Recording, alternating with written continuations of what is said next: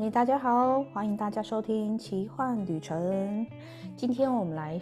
分享一下我这个走灵媒将近八年的路程的一个小小的心得。OK，那因为呢，我在最近的两三个月都有在做 TikTok 的那个短影片。那我就会发现，其实其实我以前没有这么习惯在所谓的比较公开的场合去分享一些呃宗教的观点也好，或者是玄学的观点也好的原因，是因为我觉得传统的部分它的呃局限跟限制会稍微比较多一点点。那我自己呢，我自己其实是将近在一百一百零二年到一百零三年的时候接触到宫庙。那接触到公庙的意思是比只比较深入，甚至是有考虑到底要不要开始在公庙里面做服务。那我自己其实，在从小的时候，因为我妈妈在我小的时候常常会去呃走走公庙，所以对公庙我在以前就是比较局限的限制。所谓的局限的限制就是，哎，我以前小时候就很疑惑，为什么我妈妈晚上都要去拜拜啊？然后为什么好像那个神明生日好像有点永无止境的感觉？然后想说，哎，我们国历农历生日也不就两次吗？然后为什么好像有常常会有不同的神明在生日？那因为其实我小时候晚上其实蛮想要有家人的陪伴，但是因为很常因为妈妈妈妈要去公公庙啊道场里面服务。所以其实我小时候对于呃宗教类型的印象其实倒没有到很好。那一百零二年那时候会接触也是因缘巧合，就是跟朋友跟朋友去宫庙里面做一点类似很像这盖的那个形式。那因为那时候我们去的那一间是我妈妈在服务的宫庙，所以我们就跟那个公庙里面的那个前辈就是有很多的讨论。OK 好。那其实说坦白的，呃，我我在叙述这段过程的原因，是因为我我想要传递更多我在里面的收获。因为如果我们我们现在是喜欢所谓的身心灵做整合的话，其实有更多的开放性。对，其实我我比较想要去跟大家分享的是，我在这接触的过程有没有更多的可能性跟开放开放性。因为我自己也从很局限的思维里面，慢慢的走到开放性的思维，呃，也从原本觉得，呃，做公庙或者是所谓的灵学或者是灵界不就是这样吗？那只要跟这个相反的，通常都是应该是不对的。我也曾走过那样的时期。那在在当初从一百零三年。一百零三年的时候，我就决定我要开始做公庙的服务。那其实我当初也算也算小幸运，好，小幸运的意思就是说，我在受训半年内，半年的时间，我用了半年的时间去达成别人要两年才有办法做到的事情，就是所谓的开始对外办事，开始的对外降文。降文的意思是。指把神明传给我的讯息，把它写成白纸黑字，好，然后就是所有人都看懂的白话文，叫做降文。然后也开始做，以前像我以前其实有在做因果的处理，啊，因果的和解。那我现在比较没有在做这一块的原因，是因为我想要用更大的开放性的态度来看待这个世界跟这个宇宙。OK。那其实我刚刚有提到的是，其实我很少在短影片提到所谓的宗教观念的原因是，呃，我不得不说，以前我在经营公庙的时候，因为我大概接触到一年左右的时候，因为前辈生病的关系我往生了，所以我就接管了当时我在办事的公庙。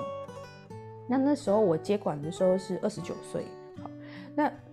二十九岁这也很有趣。如果我们谈到星座的话，就就会想到。就会想到，哎，二十九年会有一个重大的事件发生。我只是刚好想到，这是一个很有趣的一个事件。我在二十九岁的时候接触接接公公庙，开始当所有所有事情的负责的时候，我就开始传承以及是复制以前我们前辈所教给我们的东西。那在当时，其实我也不太会去管理管理同事，或者是管理一间公庙。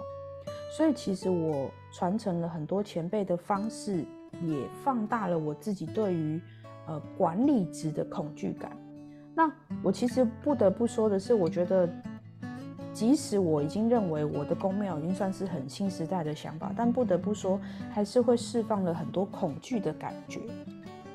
那因为我自己走过那种三四年，好像都要背负着巨大的压力，或者是背负着所有的众生的生命，好像带着天命，而且是又是天命重的人，似乎就是要一生奉献在这个这个这个工作上面。好，那其实我那个转折点是因为有一天我在跟我们家的人聊天的时候，我就发现这样背负着所有的。呃，背负着宫庙里面所有同事的人生，或者是好像把众生背负在自己的人生身上这件事情，我已经无无力去承担了。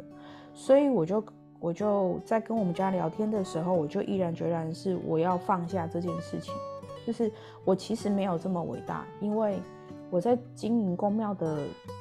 呃接接管宫庙三年的时间，其实我不太会笑。OK，那当然有很大的部分跟我的个性有关啦。就是我这个人，其实在工作上面的时候，其实蛮严肃哦，或者是严格的。OK，所以其实我都不太会笑，因为我就觉得，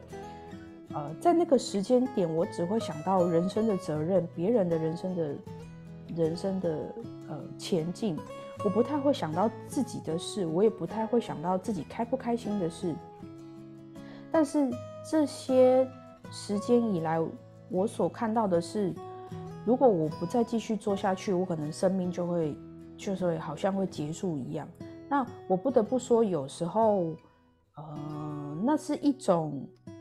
我觉得那是一种过程。我不能说它是不好或者是怎么样，因为你会发现，呃，大部分会开始接触身心灵的人，一定是在生活上面有一个很重大的。转折点，或者是一个很大的低潮，让人开始往自己的内心走。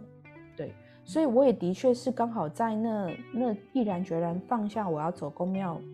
的这个时候的那个时间点，接触到了西方的身心灵类别的东西。那因为那时候那阵子我决定要放弃的时候，因为我我是一个可以直接跟神明对话的人嘛，那神明那时候。我觉得神明那时候对我来说也算是对我很好，我就说，如果因为在我们的宫庙，在我们的宫庙来讲呢，就是如果你没有在宫庙服务的话，基本上所有的能力都会被收回。那收回的意思就是说，你不在这间公司工作了嘛，所以你当然就没有这个公司的特别执行的能力啊。那我那时候我就有跟神明说，如果你觉得我的我的一般的观念，那平常的观念还可行，那如果你未来还想要支持更多要走天命的人，那需要我稍微解说一下，我觉得我是可以接受的，因为我不是讨厌做服务类型的工作，而是我觉得，呃，自己不开心已经是濒临濒临崩溃的边缘。OK，那神明就跟我说。那如果你觉得 OK，就是还是可以问世的话，你可以自己去开一个小的工作室，那你自己独立拉过去。我就想说，咦，为什么要叫我独立拉过去？那我就说，可是我想要参与更多的项目在这工作室里面呢，我想要开始走身心灵类别的方向，我想要做一些心灵的整合。然后神明就说可以呀，没问题。然后我就开始哦，在四年前开始走上了就是东方。东方的所谓呃宗教类型的方面开始结合到西方身心灵所谓的信念也好，哦多次元也好，时空也好的这个面向，我就开始走这个路程。那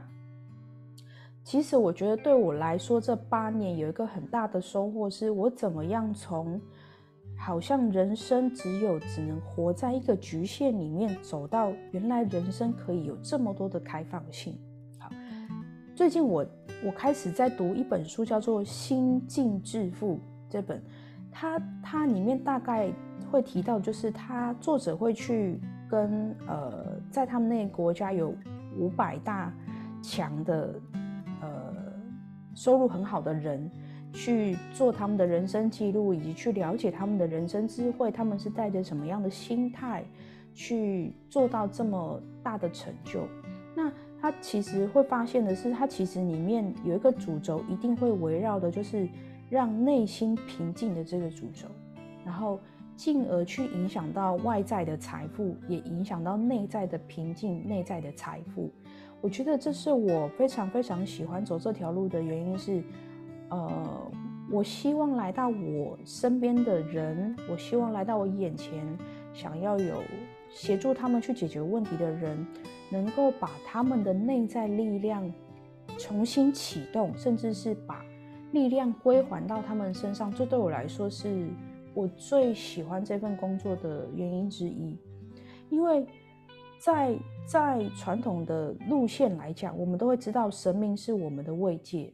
呃，神明是我们内心的一个很大的靠山。好像不论我们做了什么样的事情，哎，我们还有一个出入口可以去寻求支持、寻求帮助。那对我们来说，也是一个很大的内心的依靠。那我到我到很后面才发现的，就是其实信仰这件事情，如果是健康的信仰的话。的确能够重启一个人的内在力量，对。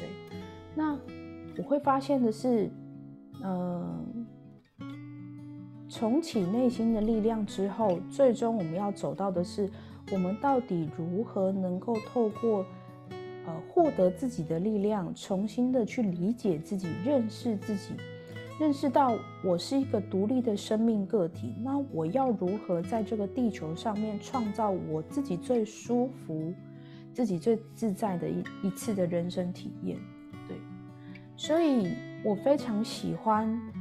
我，我都会讲这个类型的原因是，我也很希望来到我身边，或者是要协助我，呃，协助协助每一个人去找到跟解决他们的人生的问题的时候。一定要了解到，你来找我，我势必的不会为你解决问题，